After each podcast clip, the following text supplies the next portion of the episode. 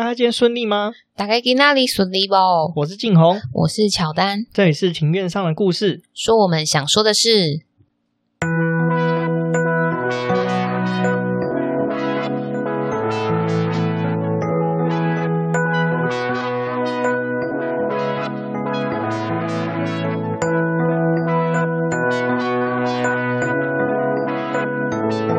因为我们喜欢故事，所以透过故事来认识有趣的事。这里有历史，有书籍，有电影，有风土，还有那些你没注意过的事。因为知道的太少，所以就来读故事、讲故事，在这里扩散你我的故事宇宙，还有那些故事所延伸出的观点。本节目透过 First Story Studio 上传，并提供技术软硬体支援。First Story 提供 Podcast 各项服务与 Hosting 的业务，不管是上架还是抖内，还有后台数据，通通一次帮你搞定。如果你对 Podcast 也有兴趣的话，搜寻 First Story 了解更多。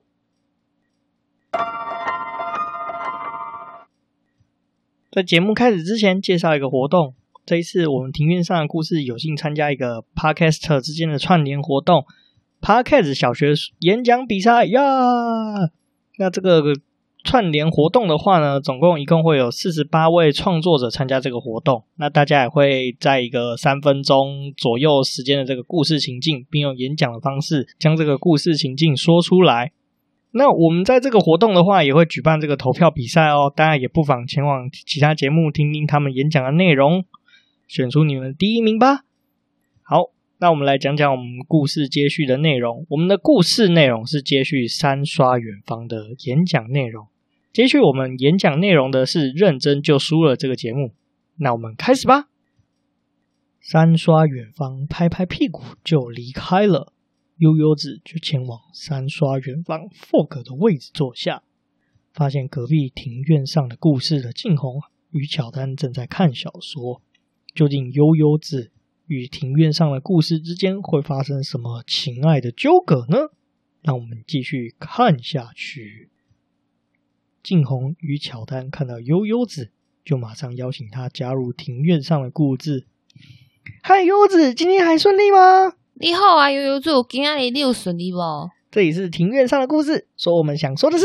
我们是全 Parkes 小学里面最有故事的社团。因为太喜欢故事了，所以我们上课就是在偷看小说，拒绝上课。呵呵呵。嗯，因为知道的故事太少，所以就来读故事、讲故事，趁上课时间扩散我们的故事宇宙。我们社团的宗旨就是上课看小说，增加自己的故事宇宙。嘿，悠悠子，快来入社吧！别怕，除了小说，我们还会观看关于风土历史的书，还有收集你不知道的事。然后我们会再把它讲出来。我们前几个礼拜的社课讲的是张学良在新竹那个远的要命的王国被软禁的故事，还有前总统阿辉伯卸任后的曲折离奇养和牛的故事哦，很精彩哦。更前面还有讲到比较少人知道的地方，跟加泰隆尼亚一样，都在闹独立的西班牙巴斯克的故事哦。还有我们会从历史特权聊到了两支巴斯克足球队，对于民巴斯克民族的意义，甚至还为了独立而成立恐怖组织哦。可惜聊巴斯克足球那天社课人数很少，社课的音档听的人也很少。嗯。会读故事，讲故事，可是对 Podcast 小学演讲比赛很有帮助呢。所以悠悠子快入社，跟我们一起玩啦！因为聊得太大声了，被老师发现。乔丹与静红不止捣乱老师在上课，还上课看小说，走过来要把两人的小说拿走。啊！完蛋了，快点跑！乔丹、悠悠子啊，快逃！再不跑就要被惩罚没收小说了啊！刚好我书看完了，我们干脆一起翘课去图书馆，顺便还书跟借新书吧。由于事态紧急，两人慌乱之下，拉着悠悠子一起翘课到了图书馆。因为是上课时间，三人正要偷偷溜进图书馆的时候。正好被图书馆主任、老四跟静红还有乔丹推销旧书的 Polar 给逮到。究竟这几人在图书馆会发生什么奇妙的纠葛呢？让我们继续看下去。好，我们来说一下我们为什么上个礼拜没有 更新。哦，我们去玩耍啦。没错，因为我们今天录音的当下，今天是几号？哦，九月十三号。我们现在是九月十三号下午五点录音，然后我们上个礼拜真正爽了一个礼拜。对啊，也黑了一圈，胖了。诶呃，胖了一圈，应该是你。没有，我也没有胖，我没有胖，坚持承认自己没有胖，坚决否认自己没有变胖。可是为什么你只要发文，你朋友就会留说你肿么了？是他们眼睛有问题，他们瞎了？哦、好吧。对，那我简单来说，其实老实说，是因为库存刚好也用完了，加上我们要跑去玩。其实我们去玩的前一天有录音啦，但是就没有剪，所以就放给他烂。就因为没有剪，所以也没有办法上传。对啊，也没有办法上传，所以就停更一个礼拜。然后我们去台东，我们应该暌违，我自己是暌违十几年。我上次去台东好像是小，好像国小毕业吧。毕旅吗？不是碧旅，是跟家里的人一起去环岛。哦，我想说碧旅去台东其实很不错诶。对啊，其实避旅，可是好像避旅很少会去台东，可能是因为太麻烦，而且游览车也不能走吧，因为那个路其实不太好。哦，对，因为当时也只有苏花公路，其实也不太方便。对啊，不过这次我们会去台东，就是因为新的路开了，因为苏花改已经开了嘛。我、哦、这个跟以前差超多的，以前去去花莲真的是有个痛苦的，开车开很久就算了，那山路一直晃来晃去，超不舒服的。这次。我只能说赞叹新的那个苏花改真的是超大一条，超棒的，而且路很直诶，我也觉得很强。对啊，就是开起来就整个非常非常的舒服，而且我们去度了一个礼拜的假，是真的蛮蛮爽蛮快乐的，而且也意外发现台东真的是一个好地方哦。我超喜欢台东的，因为台东其实我觉得比起其他城市，它比较没有那种。太应该说没有太多的观光观光客，所以说它比较保留那些景点的原始面貌。对啊，其实蛮舒服的，而且我们在那边也遇到了蛮多奇遇记，像我们那时候回程的时候。在东河遇到一个阿嬷，很久没跟他讲到话了吧？呃，对，因为我们那时候会发现那个杂货店阿嬷，是因为我们当时是先去买东河的包子，因为那边有一个包子店很有名。对啊，呃，当然不要买错，因为东河包子有好几间，就是最正统的是在旧街里面那一间叫禅记包子店，那间才是真老店。对，我记得好像你 Google 地标是打旧。呃，东河旧街包子就会看到了。对，就是找这个地标，它才是真老店。外面的是后来分家出来开的。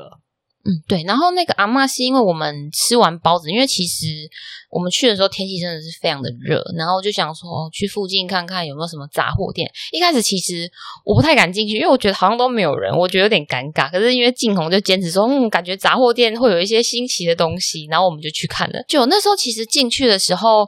呃，外面是有一位，那时候外面是做的一位义工啊，可是他感觉应该是，哦，后来才知道那个义工是阿嬷的孩子，因为阿嬷的子孙吧，就是请来就是照顾阿嬷的。对啊，他是请来照顾阿嬷的子孙，然后啊，那个阿嬷就跟我们聊了很多，为什么他会搬来东河啊，还有讲了。反正我觉得应该是真的，义工可能也不太理他吧，就来杂货店的人也不太跟他聊天，就看到我们就很高兴，因为可能我们台语也还讲还 OK 吧。对，而且因为他那个地方其实因为观光，因为他是阿嬷是说观光客是买完包子然后就走了，也不太会走到杂货店去，因为其实那个他的杂货店不是特别的显眼，他也没有做一个很大的扛帮。对啊，就是小小的。然后后来我们就跟阿妈聊天聊了大概半个小时吧，她就在叙述她人生过得有多辛苦，然后还有讲了一下东河这边的历史故事，这样。哦，对啊，这边每个人的事情他都很清楚，因为那时候我们其实是一开始是先发现有一个有一个住宅，对，在那个杂货店对接有一个住宅。然后他那个住宅就是很古老的房子，然后他就是那种好像用原木，然后漆成绿色的，然后上面还有写某某某医师，然后名字跟名牌挂在上面。对啊，我们就问他那个医生的故事，结果那个阿嬷就滔滔不绝，大概把他人生从以前到现在讲过一轮。对啊，他是说那个医生其实已经离开十几年了，然后那个房子现在是他的他的小孩在住。对啊，所以其实我们。在台东就遇到很多这种有人情味的事情啦，就是不管是我们住到的民宿啊，还是遇到的人，我们在台东很常被人家送东西耶。哦，对，我还没讲完，那个阿嬷很可爱，就是那时候我们进去其实是先买一瓶分解茶，然后后来跟阿嬷聊了半个多小时之后啊，其实就是那时候也差不多我们要去下一个景点了，他就是后来又拿一瓶又就再拿一瓶分解茶出来请我们，变成说买一送一，比 Seven 还要便宜。原本跟 Seven 同样价格，就现在就比 Seven 还要来的便宜，真的是赚到了。对啊，然后我觉得其实那个就我们也蛮喜欢那个阿嬷，然后我就有跟他说：“哎、欸，阿嬷，我哎后盖来台中过来家给你看哦。”然后他就回我说：“哦，我你回家多啊，蛮知啊，你后盖来。”我刚刚母的家，就意思就是说，嗯、呃，我年纪这么大了，然后你下次来，你们下次来，我也不确定我还在不在这里。我听着就觉得好感伤哦，于是决定说，阿嬷，那我们来合照。对啊，我们就有合照，我们还有放在我们的 IG 上面哦。对啊，就是那一张，我们两个中间站那个阿嬷，就是他，他就是我们那个我们这个故事的主角。对啊，不不过之后我们把那个我们在这个台东的这个花东的。拍的照片，我们会整理成一个那个精选动态，放在我们的这个 IG 精选动态里面，就是大家可以去看，看一次就伤心一次哦，因为好想再回去哦。哦，真的很好，而且东西真的是我们这次吃的东西好像都没有踩地雷耶。对啊，好像没有，而且都很便宜。对，都很便宜，真的蛮棒的。我觉得台东这里的人就是吃的东西很少，但是做吃的都很认真。对啊，他们这边早餐啊、午餐、晚餐其实都都蛮好吃的。啊，真的是好好回味无穷哦。对啊，不过我们这次会去台东，是因为说，因为我们上班之前上班的地点旁边有间咖啡厅啊。对，就是我很我跟静红都很喜欢去的一间咖啡厅。对啊，就是我们上班就会去买那边的咖啡，然后后来老板就搬回，因为他原本在台北开咖啡厅，后来就搬回成功这边开店。对，因为原本台北的这个位置是因为有一些那个房租的问题，所以后来就决定说，还是因为那个老板娘她的老家是在台东的成功镇，然后于是就决定啊，夫妻俩就回去原本的，回去原本台东的店面，然后再继续进行他们的咖啡事业。对啊，我们就。这次会去台东，主要是想说去找他们来玩一玩，然后顺便找一个借口去东部啦。那这次去其实真的发现很多东西，因为成功这个地方平常根本就不会，你压根去台东玩不会想到这个地方，你可能就想到是鹿野高台啊，还是热气球啊，或者是池上博朗大道之类，就比较少人，当然会去海线。跟那老板娘聊了以后之后，发现哎，其实成功这个地方也是蛮蛮有故事的一个地方，而且它算是台湾一个捕旗鱼的重镇。这超猛的耶！对啊，那有机会我们再来聊聊这个地方。对，我觉得这个地方就是它的它的可发展性很高，只是说没有被发展起来，我就是觉得蛮可惜的。对啊，好了，我们这个我们度假的事情就先聊到这边了。我们今天终于要进入我们今天的正题了。在进入正题之前，我来问你一些东西好了。嗯，如果说要送这个一一公斤的物体到太空中，永远脱离地球的话，是需要两千五百焦耳的这个能量。一秒钟的速度的话是要十一公里，这个入轨道的速度的话，基本上是要达到说每一秒七点八公里。你知道为什么我开头要讲这句话吗？感觉这个好像跟科学还是物理有关系吗？对，没有错。我们今天要来讲一个故事，是关于台湾制作火箭的故事。台湾 ARRC 太空中心的故事，一个吴宗信老师就是坚持不懈，想要为台湾制造出可以升空火箭的一个故事。听起来是很远大的梦想诶。对啊，你有看过《顽固》的 MV 吗？五月天《顽固》有，我有看过，我觉得那 MV 拍的超好，超感人。对，这个故事的原型其实就是这个台湾的这个火箭阿北，就是我刚刚提到的吴宗信老师，他绰号又叫这个火箭阿北，还有他的附水组织，哎，讲附水组织好像有点奇怪。总而言之，就是他领导的一个组织 ARRC 的这个故事。其实为什么会想到？这个东西呢，是因为我前几年其实我看过一出日剧，我很喜欢，叫做《夏庭火箭》。你有听过这个日剧吗？哦，没有，我没看日剧。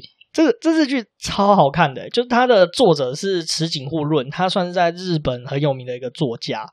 他忘记得过，反正日本就有两个文学奖，他有得过其中一个，就一个好像是什么芥川赏，然后另外一个是什么赏，我忘记了，反正就是他得过其中一个就对了。然后《夏庭火箭》就是在讲类似的故事，就是说。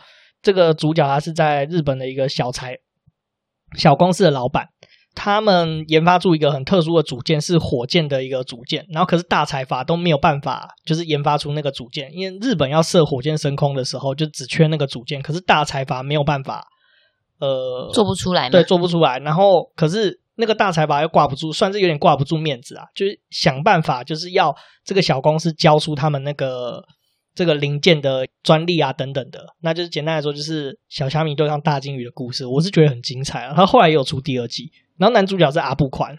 哦，你说那个可帅可搞笑的阿布宽吗？对，就是那个，然后就罗马浴场有裸体的那个阿布宽。哦，我知道。对，就是这个故事就很吸引我，因为我我老爸也是做机械出身的嘛，所以其实我从小到大就看了这些故事长大，就是我对这种题材就是蛮感兴趣，就是也很有兴趣，然后也很就是我平常生活的一部分就很热血，就是其实这种小小的这种农地工厂或者是那种私人的小工厂，其实都有一些不凡的技术，不管在台湾或日本，其实都一样。所以这些故事对你来说是比较亲切，对啊，很亲切啊。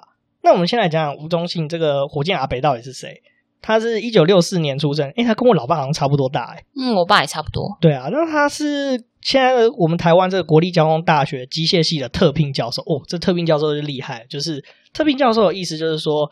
呃，我记得是学校好像会特别聘用他，然后而且好像他的薪水会比较高，然后他好像是有一些年年限的限制，就是好像特聘这个资格好像是几年吧，然后过隔几年之后还要再重新申请，印象中是这样子。哦，那他也曾经就是这个教授也曾经就是到民间有创办到另外一间公司叫晋升太空科技公司，那他也是现任这个火箭中心就是 ARRC 的这个中心的主任。他那公司。有点像是台湾的 Special X 吗？对，差不多的意思。哦，很威。对啊，他其实蛮威的。他是台湾的火箭的第一把交椅啦。嗯、那他还有他的专长呢？他的研究专长其实就是这个所谓的稀薄动力学的模拟，还有这个火箭燃烧推进系统跟火箭系统整合，还有这个电浆学、电浆农业这这些，还有这个平行科学计算。那来聊聊他的学历啊，他其实也很厉害。他是南一中毕业的，然后在台大机械系拿到学士，后来也拿到硕士，然后在一九九四年的时候毕业于这个密西根航太工程系的博士。那他是毕业这个密西根大学这个安娜堡分校，这间分校其实很有名，就台湾有另外一个老师也是也是在媒体上也蛮知名的一个老师，也是毕业于这里，就是台大那个叶秉成教授。哦，就是、所以他们他们都是校友，对，他们都是校友。就是叶秉成其实蛮好笑，就是他在台湾蛮有名的，就是那个反转教育这一块，嗯，就是他在这方面的成就也蛮高的，所以他们算是同事间校友。那这个那这位火箭阿伯很厉害，因为在那个年代的人其实比较少，就是可以呃升学到就是到这么高的位置。对啊，而且最难能可贵的是。呃，火箭阿北他们家的家境，这来聊一下这个火箭阿北他从小到现在的历程。就是其实他是在台南这个安南区长大的，就是那边其实是呃，虽然说是台南市安南区啊，不过以前到现在，其实你如果说有去过台南，那它其实不是在台南市中心，它是在台南市中心往北边一点点。简单来说，就是现在那个台江国家公园那一带，它到处都是鱼塭，然后就是基本上那边以前就是蛮穷的，土壤也很贫瘠。吴宗信老师他自己就有讲说，他其实一直有印象到大学的时候，家里的经济状况都不是很好，就是家里也一直欠就是农会钱。这样吴打紧哦，他还是呃老幺，他上面有三个姐姐，两个哥哥，而且年纪都跟吴宗信老师差非常非常的多。就是他的哥哥姐姐其实年纪大了都可以当他爸妈了，所以其实他的诞生可以说是一个意外。然后他妈妈生下他的时候，因为年纪也蛮大的，所以根本就没有母奶，所以是买那个像是米夫啊磨成的这个粉末来泡给他喝。那这个东西其实不是有太有营养的东西，嗯，那这样会不会发育不良？他就是发育不良啊，哦、就是他甚至吴宗信老师那时候比较小嘛，那后来到会爬的时候，妈妈就也没有什么在顾，就跑回去种田，就把他丢在田旁边。就是吴宗信老师肚子饿的话，就喂他喝这个黑糖水。黑糖水是女生生理期来肚子痛在喝的耶，他把它拿来当主要的粮食吗？对啊，就是因为穷没有东西吃啊，就很辛苦啊。因为黑糖水你在减糖也知道，就是它就是糖类啊。对，它只有糖，它没有其他，应该说没有其他的营养素了。对啊，所以他因为这样子，所以就是营养不良，小时候还被送了两次急诊，差一点死掉。哦，那还好，他有救回来，对啊，他很重要。那因为家里很穷嘛，而且他爸妈算是都是务农的，就也没有受过什么教育，不认识字，所以他小时候其实没有上过幼稚园。进小学的时候，完全不知道听不懂老师到底在公公啥咪哇沟啦。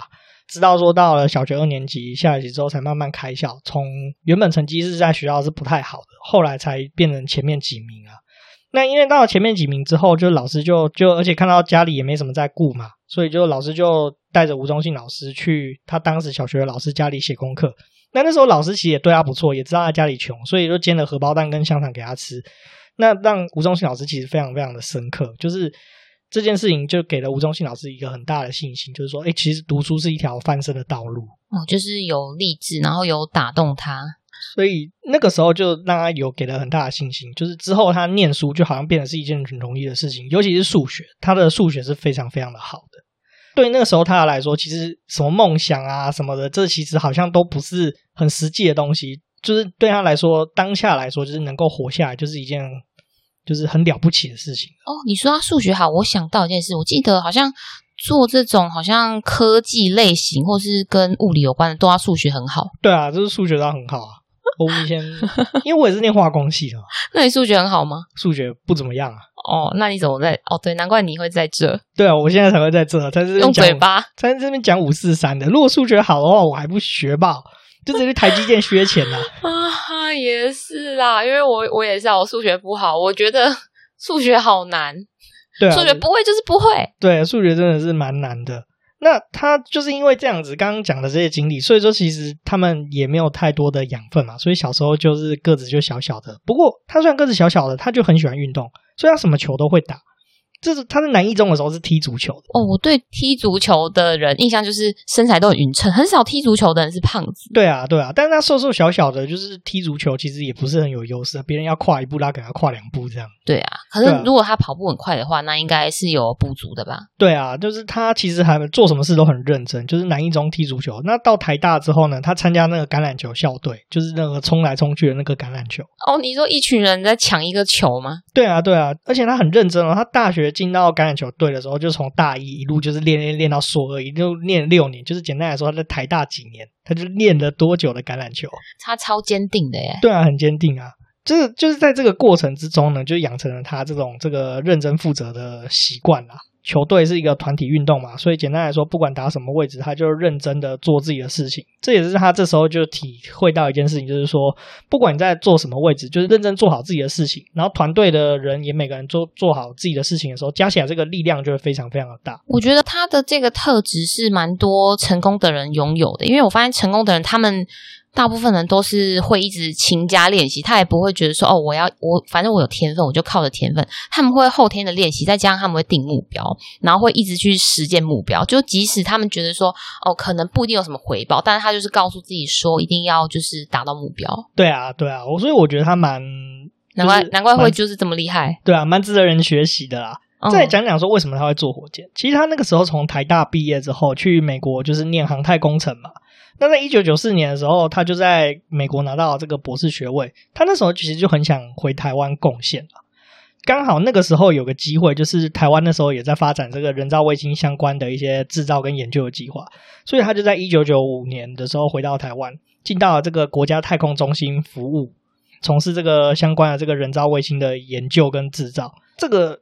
机构呢，就是现在台湾，就是你三不五时就在新闻上听到这个这个福尔摩沙卫星的这个研究机构，就是国家太空中心，现在还是有这个组织哦，还是在做就是太空相关的产业吗？对，没错，哦，就是，但是他做的方面就是卫星的研究啦。那至于我们射上去的火箭，其实我们一直以来就是都没有自制的自己的火箭计划，就是原我们的这个卫星要射上去，其实都是要靠我们的盟友帮忙，就是美国人。哦，我以为你是要说对岸没有，美国还是比较强吧？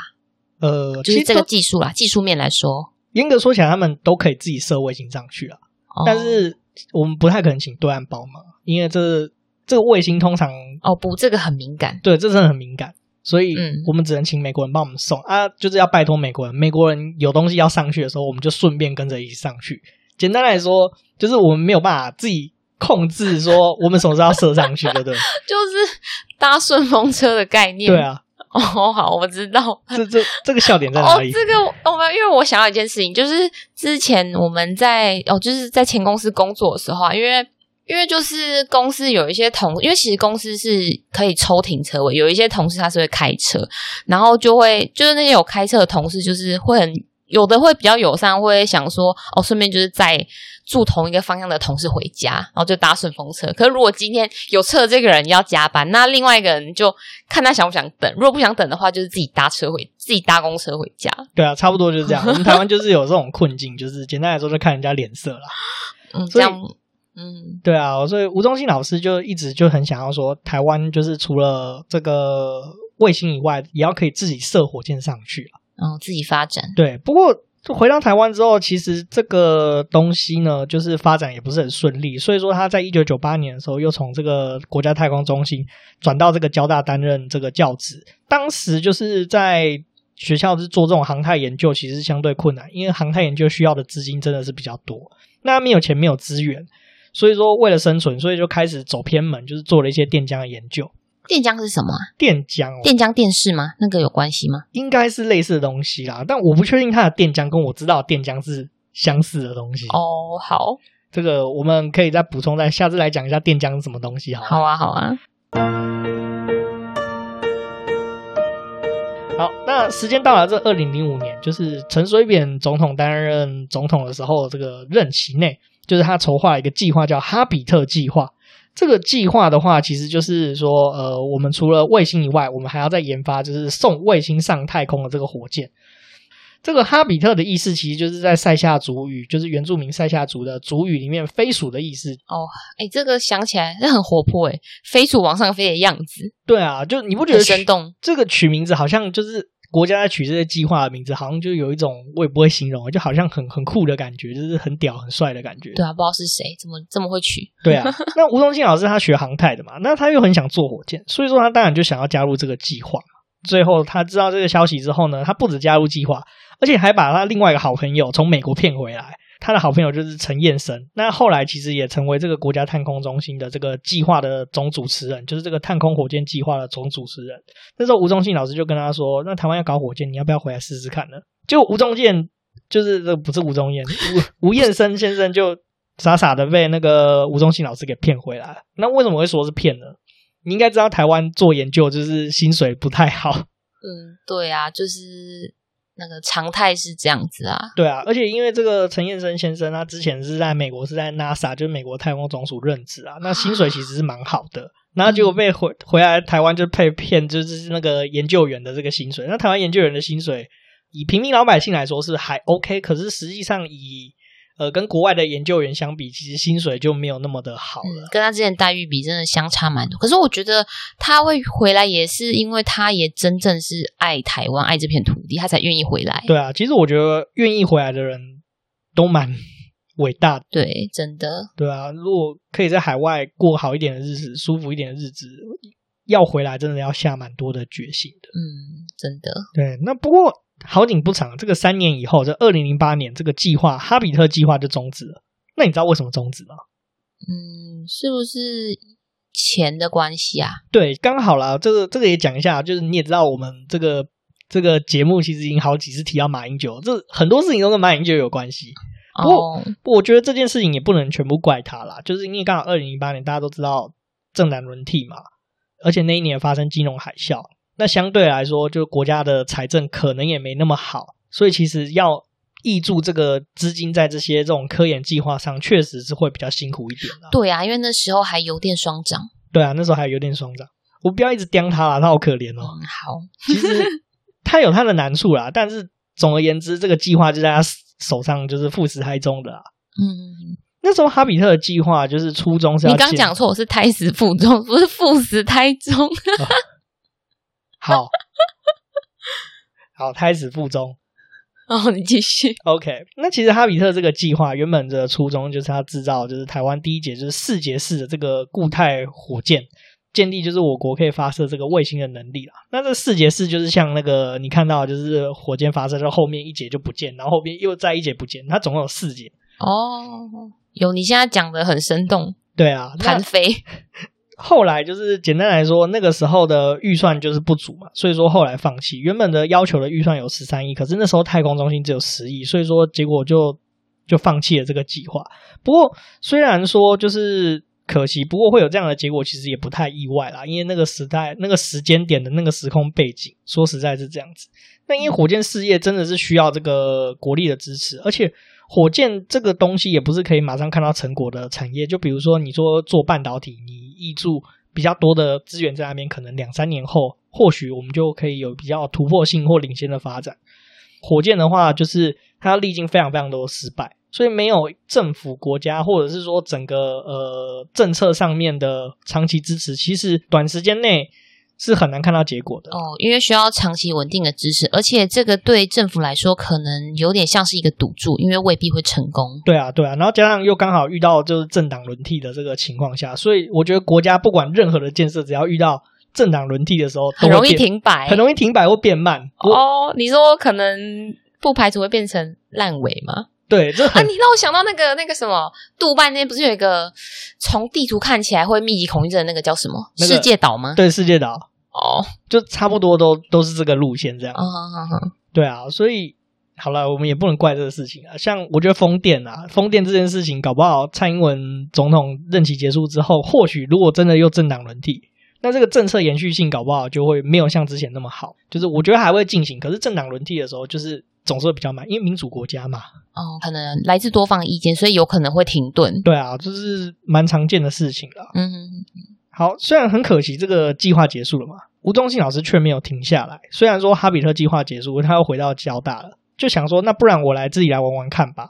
结果就展开一个意外的一个课程，就是 Sugar Rocket 蔗糖火箭的课程。他回到后来计划结束之后，他在交大开了一门就是课，就是类蔗糖火箭的实作课程。你知道什么是类蔗糖火箭吗？嗯，跟跟糖有关系，对，有跟，跟甘蔗有关系，就基本上它就是跟。蔗糖有关系，我觉得它英文名字很可爱，叫 Sugar Rocket。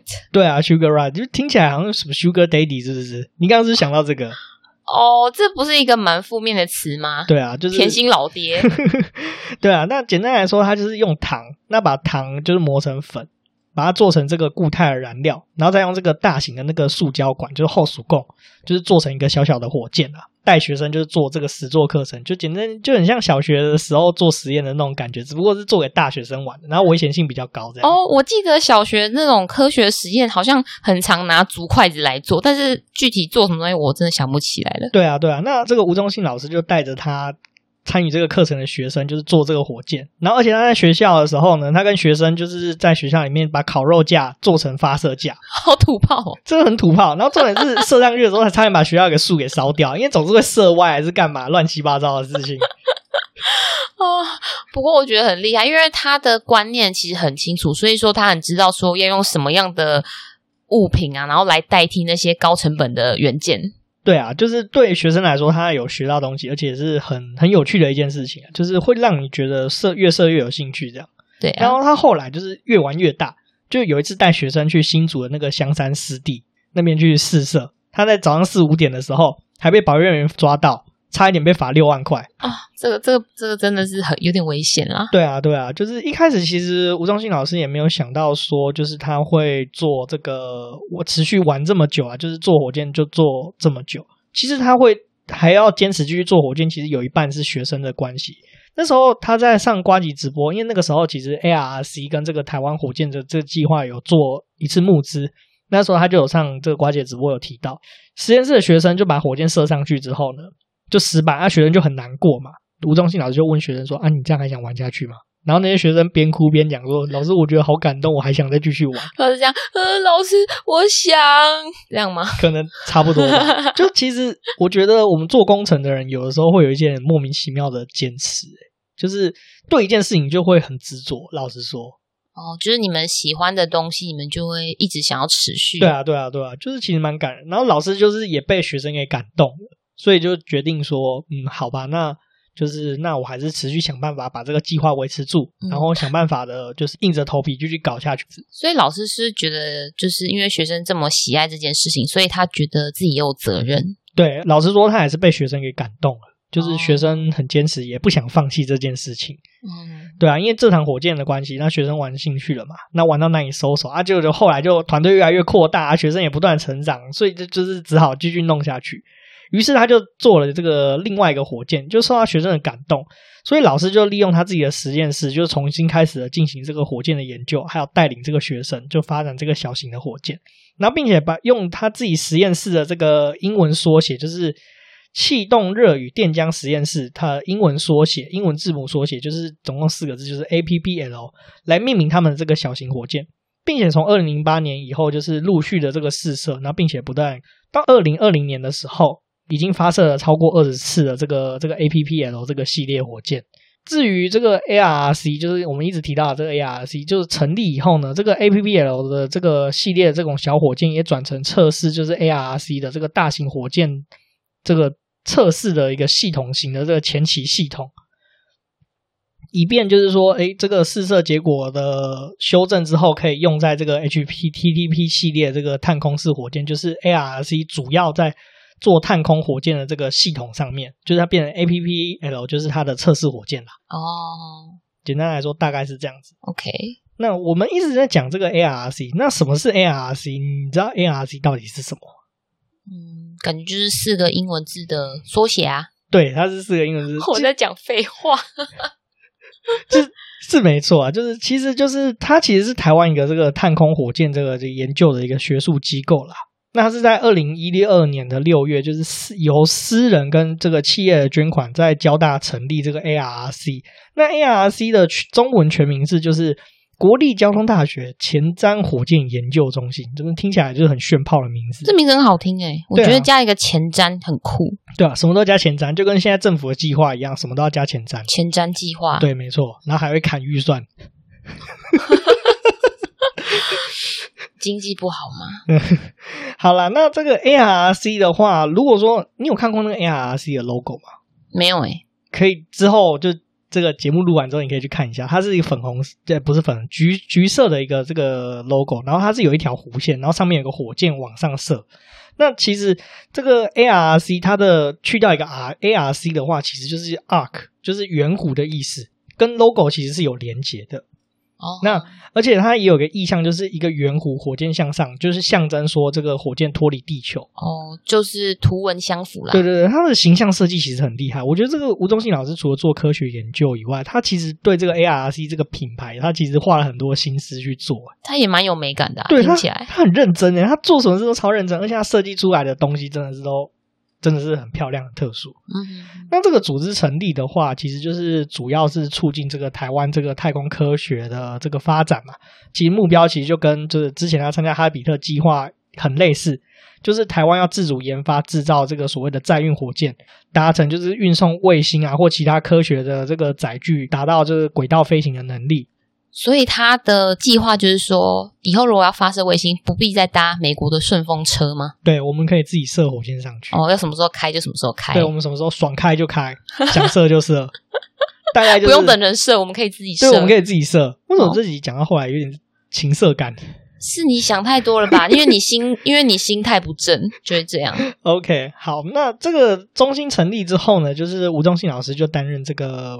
中心的主任，简单的就是中心的老大。那除了交大以外呢，其实 ARRC 还有跟其他就是国内的其他大学合作。那其实主要其他参与的成员就是交大还有另外一个教授就是陈宗林老师，跟就是台南的成大也有合作，吴明宇老师也有合作，还有屏科大这个车辆系的一个老师就是胡慧文老师也有合作，北科大电子系也有合作，就是林信标老师也有合作。主要一开始的成员就是这几位教授跟老师。那后来还有再加入，就是民传大学跟海洋大学的团队。这个 ARRC 成立之后，那他们所发射的探空火箭就要取一个名字嘛？那他们就取名叫做 HTTP。那 HTTP 是什么意思？你知道吗？就是那个啊，网那个什么网址吧？网址前面不是都 HTTP 冒号斜线斜线，然后 Triple W。对，这跟这个有关系耶。这么酷。对啊，跟这个真的有关系。嗯。这个为什么叫 HTTP 呢？是因为刚好你看他们团队啊，交大在哪里？新竹。北科在哪里？台北。然后成大在哪里？台南。对，啊，平科在屏东。对，那这几个地方的第一个字母，新竹的第一个字母是 H 吗？H。台北跟台南第一个字母是都是 T。对，那屏东的第一个字母是 P。P，所以合体就变成 HTTP 哦，哇，有没有很巧合啊？而且还双关梗，对啊，而且真的是有关系。那刚好这个其实也就是这个网络通讯协定的一个缩写。那其实这也是有意涵的，就证明说我们就是这个团队对太空的梦想是无限大的，就是无垠无界的这个网络世界是很像的，也标志了就是说我们跟世界跟宇宙的连接。哦，你不觉得他很会说故事吗？对啊，我觉得他应该。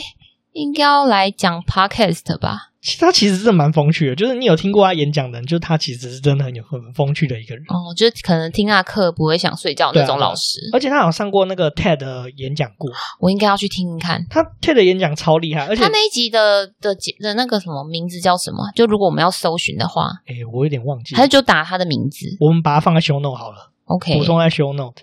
嗯，就是他在 TED 的演讲也非常精彩。我这讲一下他在 TED 的演讲到底有多精彩，就是他是 TED 上面。坚持就是一全台语讲解科学研究的一个教授，全台语，全台语很猛诶，他超强的啊，而且他那个演讲应该蛮长的吧，二十分钟，TED 都十八到二十分钟左右，哦，所以那，那真的蛮厉害的，就很厉害。他用科台语去阐述一个科学的概念，嗯哼，就我其实超佩服他的，就是这个其实我们后面也会再提到说，跟他的自己这个呃，他的对乡土的看法也很有相关。OK，好，对啊。那我们再绕回来讲这个火箭的部分。那这 ARC 的话，这个我想你也知道，说火箭这个东西要上空，要怎么上空？其实就是简单来说，就叫点燃引信嘛。引信之后再燃烧燃料，产生动力，使火箭升空。这是火箭往上喷的这个要素嘛。简单来说，就是点火喷上去。哦，就跟那个冲天炮一样。对对对，因为毕竟我也是当过炮兵的人，所以我也大概知道说，火箭跟火炮其实是有。某一些地方是蛮相关的啦。哦，异曲同工之妙。对啊，对啊，对啊。这个火箭的话，组成的话，就简单来说，就是要三个东西，就是第一个就是燃料，第二个就是氧化剂，第三个就是引信。那为什么要有氧化剂这东西？大家应该有学过这个氧化还原的作用吧？小时候你还记得多少？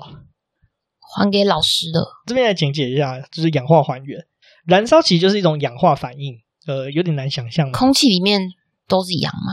把氧烧掉吗？是这样子吗？就是简单来说，氧燃烧的话，就是你想象成氢，氢加上氧燃烧之后就变成水，它就是一种燃烧反应。哦、那像我们比如说甲醇，甲醇燃烧之后，那它就是，我想一下要变什么？你看，你也还给老师的，对我也还给老师，你还一半，我还化我还化工系的，怎么会这样子？完蛋了！啊，你的老师要哭了，对，我老师要哭了，没关系，我回来回去查书。好，那简单来说，这个火箭的话，大致上会有这三种东西，那它有几种不同的形态啊？那总共现在市面上主流的有三种火箭。怎么到这边就没有了呢？到底是哪三种火箭？就让我们下集来说个明白。下集让我们继续聊聊火箭梦想起飞的实践者 ARC 做火箭做到上募资平台的故事，还有火箭外的吴宗信老师吧。喜欢我们节目的朋友，或者是你有什么想法的话，那你就在我们的 Apple p o c k e t 上面帮我们打新评分，还有留言哦，还有并想分享给身边的朋友们哦。对啊，也希望你们可以追踪我们的 Instagram 账号，账号是 Story on the Yard，或是在 IG 直接搜寻庭院上的故事，我们也会在上面分享一些我们生活上的动态啊，或者是像我们嗯、呃、去花东玩有哪些好吃的或好玩的地方，对，然后还有最近的好书分享。最近也有看一些书，如果说有什么觉得我们不错的书籍，我们也会来跟大家分享哦。如果说你嫌这个打字留言很麻烦的话，就是你也可以用说的。感谢我们好朋友 First Story 的技术资源，我们现在在 Show Note 下面有放这个语音留言的链接，你直接可以说给我们听。对啊，那不管你是用打字啊，或者是语音留言给我们，我们都会在节目上找机会回复你的留言。那我们下一次见喽，拜拜。拜拜。